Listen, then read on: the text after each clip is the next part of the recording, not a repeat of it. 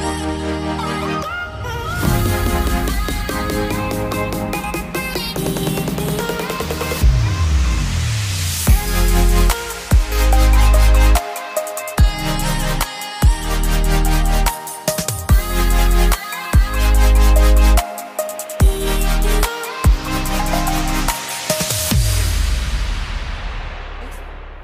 Orar por unas peticiones de unas personas que están por internet. Primero quiero, aquí me los enviaron, quiero orar primero por Lucero. Ella está en Armenia, está conectada. El Señor le está haciendo un llamado a su vida. Ha estado en un padecimiento de salud. Está siendo alimentada por sonda. Ahorita vi las fotos, pero está ahí en su sala con los pies extendidos, viéndonos en YouTube la palabra y ella está sintiendo un llamado fuerte del Espíritu del Señor. Vamos a orar por ella, por Lucero, y luego voy a ir mencionando las otras personas que tengo. Padre, en el nombre de Jesús, oro por Lucero. Yo creo que me enfoque esta cámara, Padre, en el nombre de Jesús. Oro por Lucero, allí donde ella está, en su casa, en su sala, en Armenia, Señor. Yo te pido que tú le toques, que tú le llenes, Señor, y que Lucero sea sana de su cuerpo, sea sana en sus emociones, que ella te conozca a ti en este tiempo, que te abra las puertas de su alma, de su ser, para que tú entres, Señor, a su vida y le llenes en el nombre poderoso de nuestro Señor. Presento la vida de Edwin Álvarez que pide oración por su esposa Mari Puerta. Estaba pidiendo oración por sus finanzas. Que Dios en este tiempo le ayude a renacer nuevamente. Padre, bendecimos a Edwin que está allí en México. Bendecimos la vida de Marcela Arango, que está pidiendo, Señor, por una puerta de empleo. Ábrele puerta de bendición en el nombre de Jesús. Oro por Nito, que está pidiendo oración por Carlos Ángeles, que está en Tabasco, México. Padre, obra un milagro a la distancia donde esta persona está, reciba respuesta por Estefanía Sepúlveda. Padre, yo te pido que haya una sanidad en su bebé en el nombre de Jesús haya sanidad, ella comenzó a tener un sangrado, hay una amenaza de aborto porque su cuello uterino está corto y está hablando. Padre, cancelamos el espíritu espíritu del aborto, de la muerte, en el nombre de Jesús. En el nombre de Jesús enviamos sanidad a Estefanía Sepúlveda. Estefanía, te vas a conectar con nosotros y vas a contar el milagro que el Señor hizo en tu bebé en el nombre de Jesús. Gracias te doy, Señor. Oramos por Marcela Arango, que está pidiendo, Señor, oración por su columna y problema de fibromialgia, que tú seas sanándole, restaurando a María Casas, que la petición está siendo, Padre, pedida para ella, que la sanidad sea sobre su cuerpo en el nombre poderoso de Cristo Jesús. Te damos gracias, Señor. Amén y amén. Estamos viviendo un tiempo especial. Estamos viviendo un tiempo importante, un tiempo que muchos quisieron vivir, quisieron ver. Estamos viviendo el tiempo de la manifestación del nombre del Señor en las naciones de la tierra. Se está dando a conocer el Evangelio como nunca. Y esto también está hablando del anunciamiento del Mesías sobre la tierra. ¿Cuándo ha de venir? No lo sé.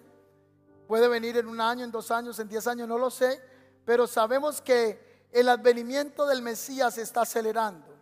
Millones de personas están conociendo el nombre de nuestro Salvador, de Yeshua. Hoy miles de gente se han reunido en los templos con hambre y sed del Señor.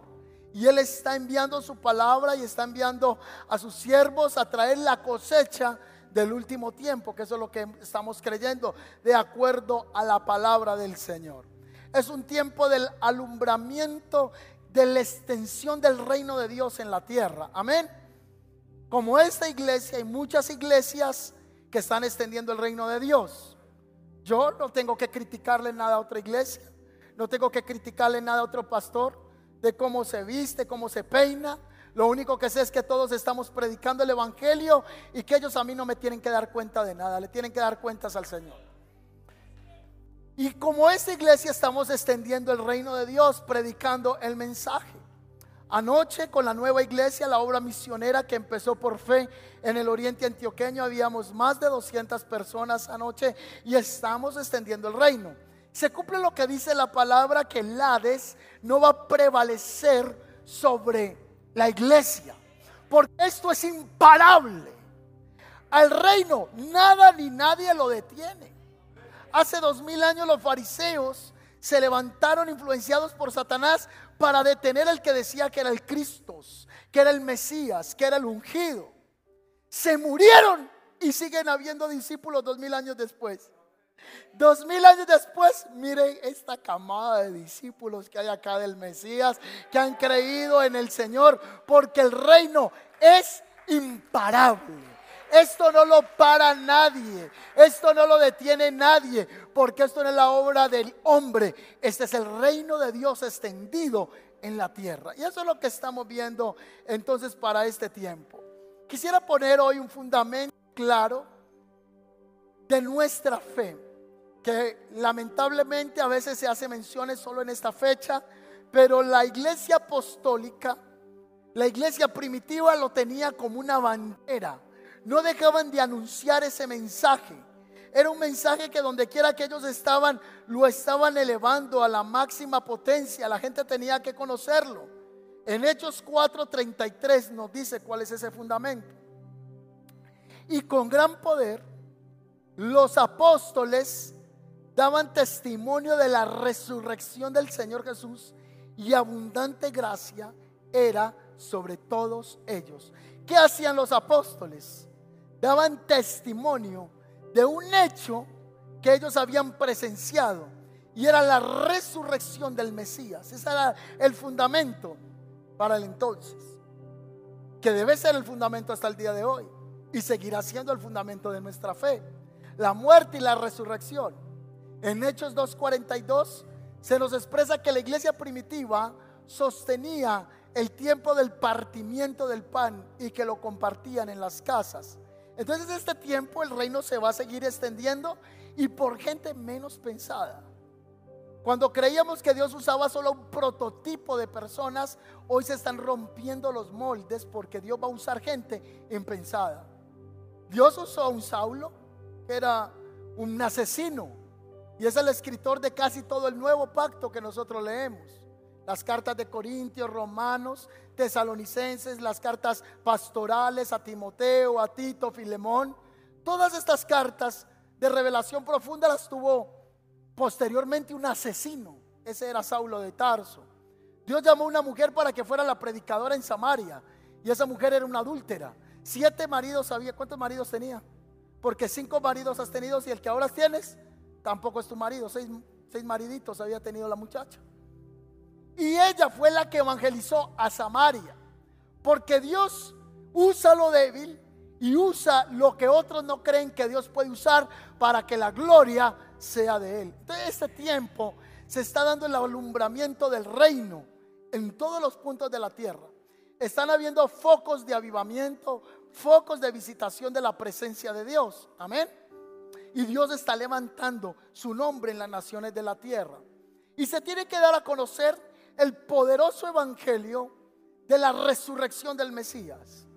En los tiempos de Jesús, después del año 30, empezaron a ver, o 33, comenzaron a ver teorías que negaban la no resurrección del Mesías. Hoy muchas corrientes mesiánicas dicen que Jesús no fue el Hijo de Dios y que Él no resucitó. Entonces muchos dicen que ladrones vinieron de noche y robaron el cadáver de Jesús. No sé qué querían con el cadáver, pero se lo robaron. Otros dicen que los discípulos de Jesús robaron el cuerpo del Mesías para difundir el mensaje y no dejar caída la idea que le estaba postulando Jesús a sus discípulos de que él era el Hijo de Dios, que moriría y que resucitaría. Había una creencia en Medio Oriente que cuando una persona moría, realmente no había muerto, en ciertos casos médicos, sino que era un desmayo y que el espíritu de la persona quedaba flotando y que luego caía en el cuerpo, entonces lo que ocurrió no fue una muerte, sino un desmayo. Por eso Jesús no resucitó al segundo día, sino al tercer día, para desmitificar esa creencia. Otros dicen que los discípulos tuvieron alucinaciones. ¿Ha escuchado usted personas que se le muere la abuela, la tía, la prima, la nieta, la abuela, la hija, a un familiar, un novio, una novia, el marido y dicen, yo como que lo veo caminar en la casa. le hago una pregunta a usted que es inteligente, sabio, entendido, estudiado e intelectual. ¿Usted qué piensa? ¿Una persona puede tener alucinaciones, sí o no? Sí, yo puedo alucinar. Pero en Primera de Corintios se dice que Jesús se le apareció a 500 personas. Entonces hay una teoría que dice que todos los 500 tuvieron una alucinación. Eso es imposible. Él se mostró a sus discípulos. ¿Qué nos dicen los evangelios y los testigos de la resurrección de Jesús? ¿Qué hablan ellos de que Cristo resucitó? No voy a ir hasta su puesto porque no tengo un micrófono inalámbrico, pero si yo le preguntara a usted, deme un texto bíblico donde diga acerca de la resurrección de Jesús, ¿usted se lo sabe? Si yo le digo a usted, compruébeme que Jesús resucitó, ¿usted qué diría? Ay, no, es que yo lo siento en mi ser. Es que, es que yo tenía una deuda por pagar y él me pagó la cuenta de servicios, entonces él resucitó. No tiene nada que ver con eso. Hay una evidencia personal de que Jesús resucitó. Gente experimentó de manera personal y ocular la resurrección de Jesús. Así que hay evidencia personal, hay evidencia histórica de la resurrección del Mesías, hay evidencia arqueológica de la resurrección del Mesías, hay evidencia antropológica, hay evidencia sociológica de que el Mesías resucitó al tercer día. Historiadores como Josefo, un historiador judío, habla de un hombre que se llamó Yeshua, que murió y resucitó al tercer día. No era cristiano, pero él cuenta ese suceso, es un historiador. Tácito, un historiador romano, en los anales históricos nos menciona de un hombre que caminó en esta tierra y que resucitó. Pero vámonos donde un hombre que se llama Lucas. Lucas es una persona versada.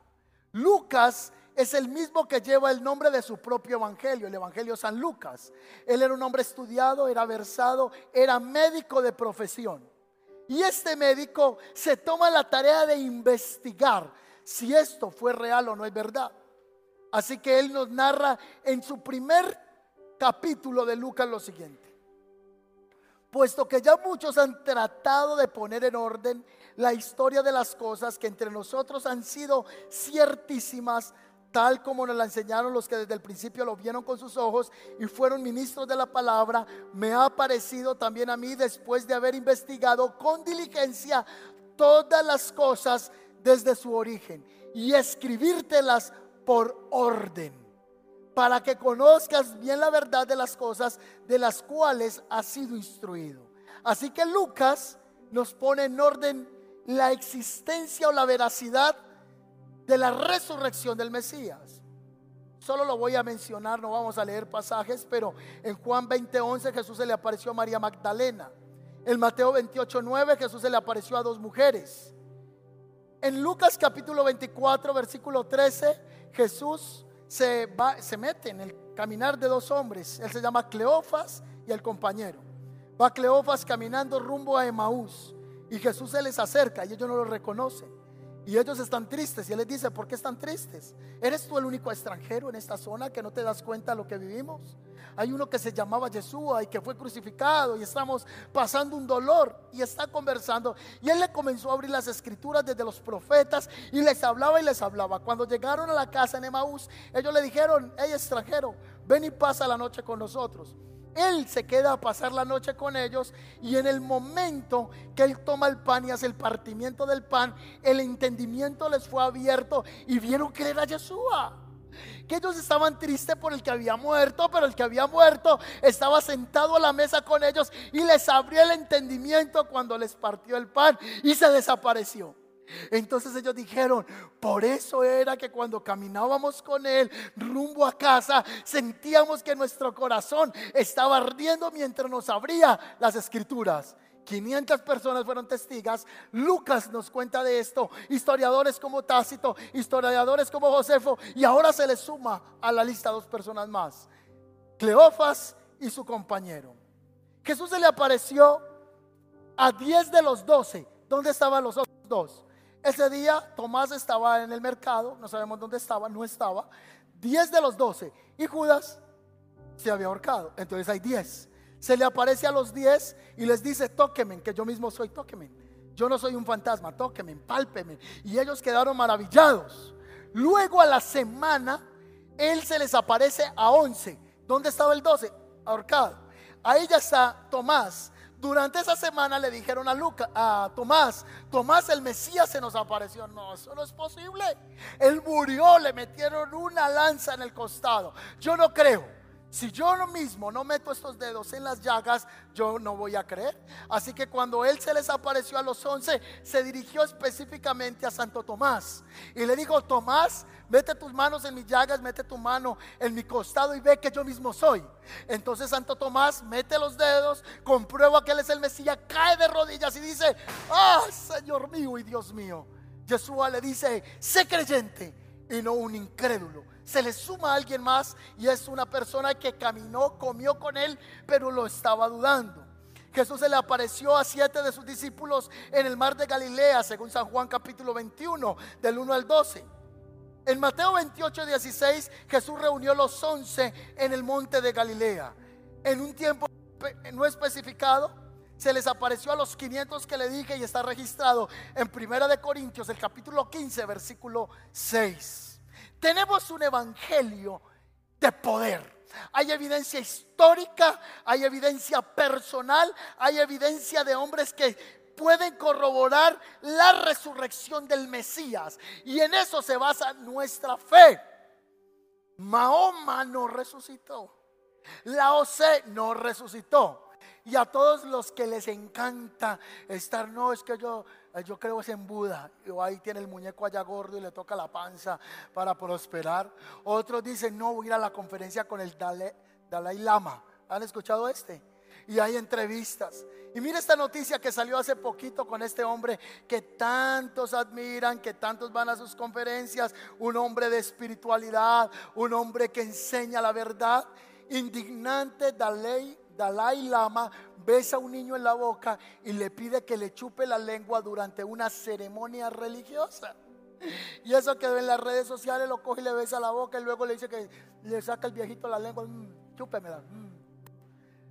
Entonces la gente ha puesto la fe más fácil sobre ídolos sobre santos. Han puesto, ay, es que ya se murió la madre Laura, hay que hacerle el puente y hay que ir a hacer el voto en el puente porque allá está consagrado a ella. No es que hay que ir donde está el santo, no que tiene que ser donde está el sacerdote, no que está el pastor. No hay salvación por nadie ni por el pastor del camino, ni por el pastor de la iglesia tal, ni por la iglesia romana, apostólica, por ninguna. Solo hay un medio y se llama Jesucristo. Él fue el que murió en la cruz del Calvario, resucitó. De eso se trata nuestra fe, que Él resucitó. Ahora, voy a dar solo unos principios a lo que nos invita a la resurrección. Número uno, vamos a mirar solo Mateo 28, 5 en adelante. La resurrección nos anima a confiar y a no tener miedo. Cuando las mujeres fueron a mirar la tumba de Jesús, ¿quiénes fueron a mirar la tumba? ¿Me ayudan? ¿Quiénes? Dos mujeres fueron. María Magdalena y la otra María. Así dice. Esa María es Juana, dice otro evangelio. Cuando ellas llegan, ven un personaje joven que se sienta sobre la tumba, hay un terremoto, la piedra está removida y él les dice, ¿por qué buscan entre los muertos al que vive? Él ya no está aquí. Él ya resucitó. Entonces les dice, no teman. La resurrección nos anima a confiar y a no tener temor. La resurrección nos anima a creer y a no dudar. Él dice, ya no está aquí. Él resucitó. ¿Está usted teniendo luchas con la duda? Es de ustedes los que viene a la iglesia y dice, estoy cansado de pedirle a Dios porque Dios no me contesta. ¿Está atravesando usted por momentos de incertidumbre? La resurrección de Jesús nos anima a compartir y a no callar. Mateo 28, 7 dice, ahora vayan, vayan rápidamente y cuéntenle a los discípulos que Jesús ha resucitado. La resurrección de Jesús nos anima a congregarnos y a comprometernos. Ay, yo ya fui el domingo de Ramos. Ay, yo estuve el jueves santo, el viernes santo. Yo estuve el domingo de resurrección y vacaciones por dos años. Y ya usted no vuelve a ver el hermano. No, la resurrección nos anima a ser constantes y en comprometernos. Él les dice, he aquí Él va delante de ustedes a Galilea, allí lo verán. Recuerde lo que les he dicho. La resurrección de Jesús nos anima a conocer y a no ignorar el mensaje. Él le dice a las mujeres, ahora lo saben, que Él resucitó. Ahora ustedes son conscientes de que Él se levantó entre los muertos. La resurrección de Jesús nos anima a contentarnos y a no asustarnos. Dicen que las mujeres se asustaron, pero que también iban en el camino muy alegres con tremenda noticia. ¿En qué ocasión le ha faltado a usted la confianza en el Señor? Una vez estaba, es una historia, está eh, en 1500 no sé, 1600 o 1550 está Martín Lutero llorando y llega su esposa y le dice, Martín, Dios ha muerto. Y él le dice, mujer, no seas tonta, no digas eso. Y le dice, sí, Martín, Dios ha muerto. Pero ¿cómo te atreves a decir eso, mujer? Y ella le dice, sí, porque tú estás tan mal y tan deprimido que entonces Dios está muerto. Yo no sé en qué problema tú estés hoy, pero hoy te quiero recordar que el Dios que servimos es un Dios que todavía está vivo y hace milagros. ¿Cuánto le dan un aplauso al Señor esta mañana?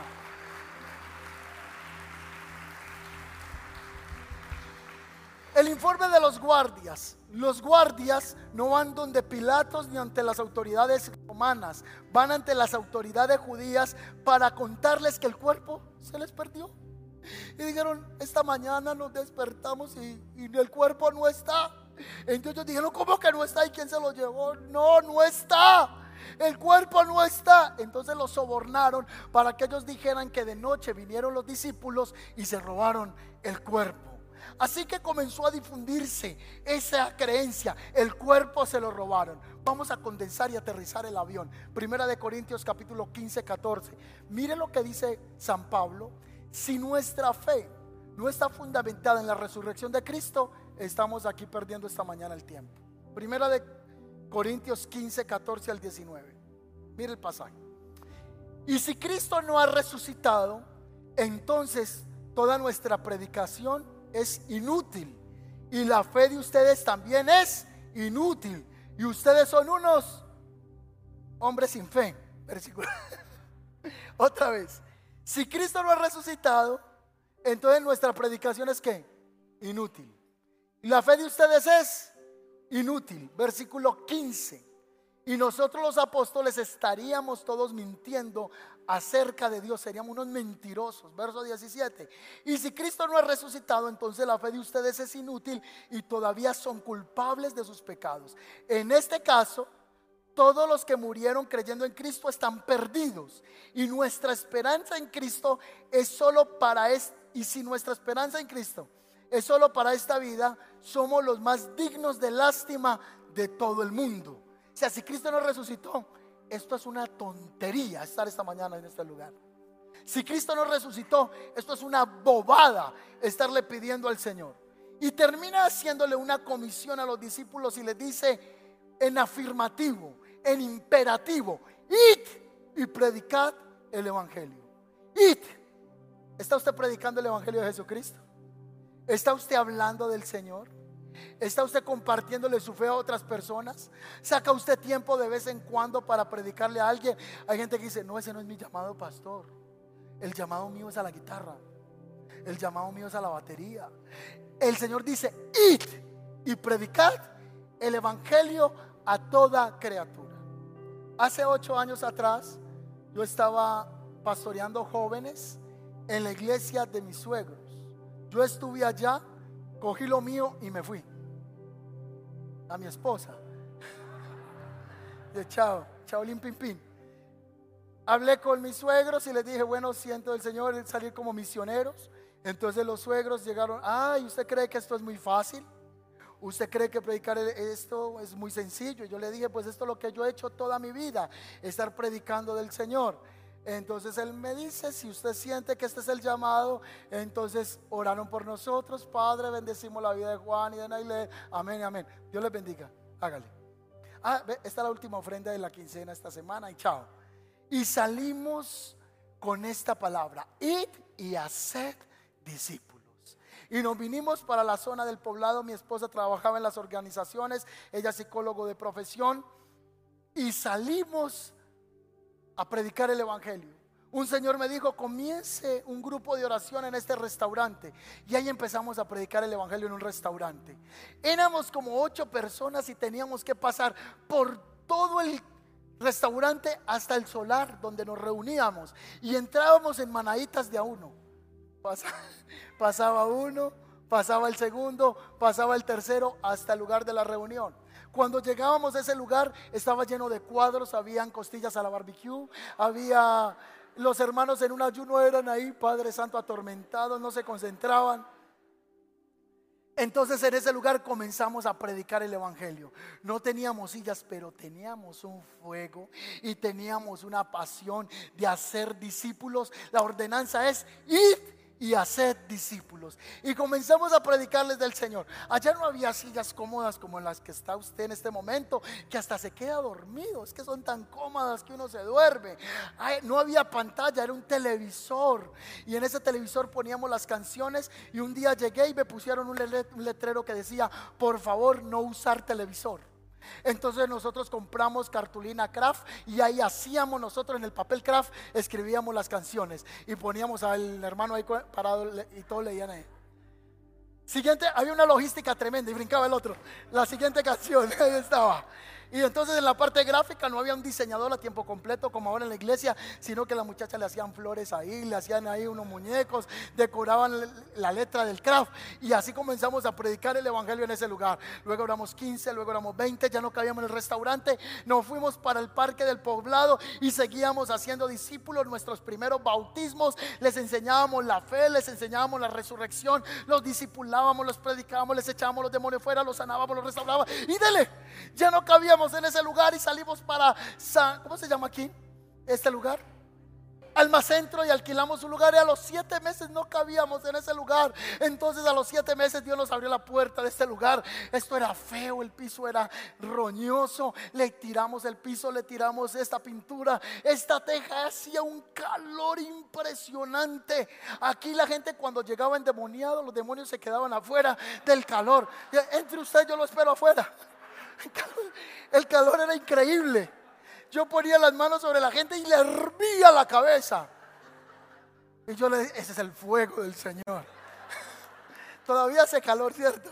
Pero imagínense con esa teja. Y seguíamos predicando el Evangelio. Ese año Dios comenzó a traer los que habían de ser salvos, los que se estaban siendo separados por el Señor, discipulados por el Señor. Luego comenzábamos y ya no cabíamos en un servicio y abrimos un segundo servicio. Hoy la iglesia somos como unas 1200 personas. Abrimos una sede misionera en el oriente. Ya está creciendo la obra en ese lugar. Esto es imparable porque Cristo resucitó entre los muertos.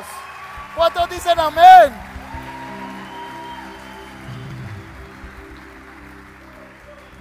La resurrección nos motiva a servirle al Señor.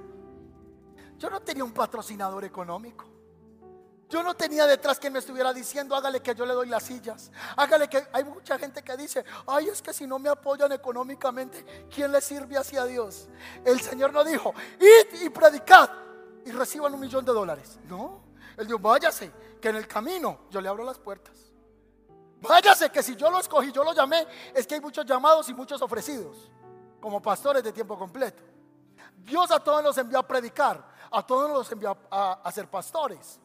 Entonces el Señor nos envió y comenzó a colocar la provisión para que el Evangelio se siguiera expandiendo, se siguiera dando a conocer la palabra del Señor en este sector. Y hoy estamos dando todavía testimonio del mismo Evangelio. No hemos cambiado el mensaje, no hemos cambiado el discurso. Todavía decimos que Jesucristo vino a la tierra, es Dios hecho hombre, fue a la cruz del Calvario, murió por sus pecados. Él quiere liberarte, Él quiere restaurarte, Él quiere ser el Señor de tu vida y que volverá por segunda vez. No ha cambiado el discurso.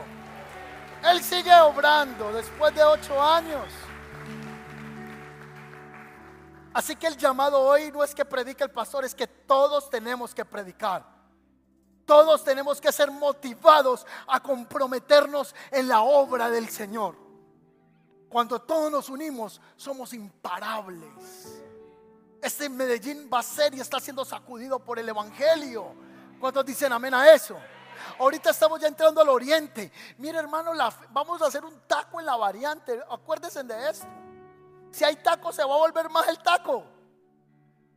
Porque la gente de Llano Grande, de Río Negro, de La Ceja, la gente de San Antonio de Pereira, San Antonio de Ferrer, gente va a llegar de Bogotá en avión a visitarnos a la iglesia, a congregarse. ¿Cuántos dicen amén a eso? Porque Él resucitó. Esa es la noticia. Jesucristo resucitó entre los muertos y Él está preparando a su pueblo. Y yo creo que Dios va a seguir levantándote y te va a poner una pasión por el Señor. Hoy domingo millones de cristianos están celebrando este hecho. Hoy millones de personas se levantaron a adorar al Señor. Qué bendición ser cristiano. Es lo mejor que me ha pasado, servirle al Señor. A mí no me da pena de decir que Jesucristo es el Señor. Y usted tiene que abrir su boca. La gente de su empresa sabe que usted es cristiano. Ay, no, no, qué pena. Vení, te vi por allá en una foto en una iglesia que es que el camino. Ah, sí, fue allá un mercadito, unos pobres ahí. No, eso que fui a recoger a mi novia y me cogí una foto, lo voy a demandar. Me tomaron la cara y tranquilo que ya estamos preparados para eso. Entonces, la gente niega la fe en Jesucristo. Usted tiene que comenzar a contar lo que Cristo ha hecho en su vida. Usted es un predicador, usted es una predicadora, usted es una profeta, usted es un hombre de Dios, usted es un hombre que Dios va a usar para este tiempo y para esta generación. ¿Cómo la gente no se calla? ¿Cómo Dalai Lama no le da pena besar a un niño delante de todos y ponerlo a que le chupe la lengua? ¿Cómo la gente llega a la empresa y le ofrece a usted droga, le ofrece licor y no le da pena, no lo respeta? Hoy a los niños le dice, tú no eres niño ni niña, tú eres un perrito. Porque ya hoy no es lo que tu, tu género, ya es lo que tú quieras ser. Entonces yo no soy niño ni niña, entonces ¿qué soy? Ay, soy una mariposa, si eres mariposa, Entonces ya hoy los adultos están diciendo que ellos no son adultos, que ellos son niños atrapados en el cuerpo de un viejo. Y por eso en muchos países ya se legalizó la pedrastía o relaciones entre adultos y niños, porque mi preferencia sexual no son los adultos, son los niños y me tienen que respetar mi gusto sexual. Entonces si a ellos no les da pena, a usted no le dé pena decir que es cristiano, voy a la iglesia, que la gente lo vea usted el domingo y diga, vecina, ¿y usted para dónde va? Usted locionado, bien vestido, no está enguayabado, bendecido, se monta en su vehículo, toma el metro, se viene en bicicleta en lo que usted se venga y digan, vecino, ¿y usted para dónde va? Y usted le dice, hoy es el día más feliz. Hoy voy a la iglesia a darle gracias al Señor, que Él es mi proveedor, Él es mi todo. Hoy el Evangelio no es como 30 años atrás. Yo tengo 40 años, eso dice la cédula. Cuando yo tenía 8 años aproximadamente, es decir, 32 años atrás, ser cristiano era una locura, era un fenómeno. Y llegaba y entraba la profesora, yo perdí primero, segundo, tercero y cuarto, cual no. Yo perdí el tercer grado y yo sentí que ese año tuve una persecución religiosa por la profesora. Siempre les dije en la casa, cámbienme de salón, cámbienme de salón. Bueno, y para la gloria de Dios repetí tercero. Entonces esta señora entraba al salón y padecimientos por Cristo. Cuando yo entro al salón, ella entraba al salón, la profesora Amparo no sé si ya murió y si ya murió en paz descanse, que el Señor así se lo haya concedido. Esta mujer entraba al salón y empezaba así, en el nombre del Padre. Y como yo era cristiano de esos cristianos, pero cristiano que ni comía morcilla porque era del diablo. Entonces, entonces ella empezaba en el nombre del Padre yo. Y ella, pulido, ese es mi apellido. En el nombre del Padre y yo era, mm, mm". en el nombre del, yo no me persinaba y ahora pues Dios mío, yo no era capaz. Entonces ella comenzaba a decir, ahí está este evangélico. Y comenzaba a ridiculizarme siendo un niño de 8 años de edad y me ponía a llorar en el salón porque yo no me persinaba. Yo sentía que si me persinaba me estaba vendiendo a los baales, que estaba doblando mis rodillas al pecado. No, yo me sentía como Daniel frente a la estatua de Nabucodonosor. No voy a doblar mis rodillas. y ella empezó en el nombre del Padre y me hacía persecución evangélica. Y eso se me metió en el corazón.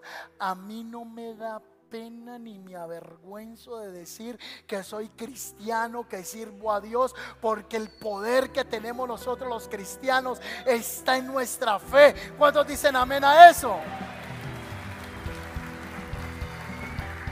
Y muchos de nosotros hoy es domingo y decimos, ay, qué pereza ir a la iglesia. amor, quedémonos aquí, hacemos un chicharroncito. No, usted dígale, respete, mi hijo, usted no le da pena quedarse en la iglesia aquí. No, vámonos a adorar al Señor. Es que la mamá se levantó y cogió al hijo y le dijo, se levanta ya para la iglesia, le doy un correazo. Ya se sabe el chiste, obvio. Ese lo he contado aquí, que usted ya eso es, patrimonio de la iglesia del camino. Se levanta le doy un correazo y el pelado le dijo, no me voy, no quiero ir a la iglesia del camino. Y volvió y se cogió. Que te levantes, que ya van a ser las 10 de la mañana. Ya se pasó el primer servicio y ya viene el segundo. Párate. No, yo no voy a ir a la iglesia. ¿Qué te parece? Ay, ya déjame quieto, mamá. Dame tres razones para ir a la iglesia y voy entonces. De la mamá le dijo, primero que hoy es el día del Señor, el día domingo y tenés que ir a la iglesia. Segundo que es el día de resurrección y lo estamos celebrando todos los que creemos en Cristo. Y tercero que tú eres el pastor, levántate ya que está tarde. Ay, Dios mío, así estamos muchos de... Mire, el mejor día es disfrutar usted venir a adorar al Señor. Hoy recordamos que Jesucristo resucitó entre los muertos. Amén.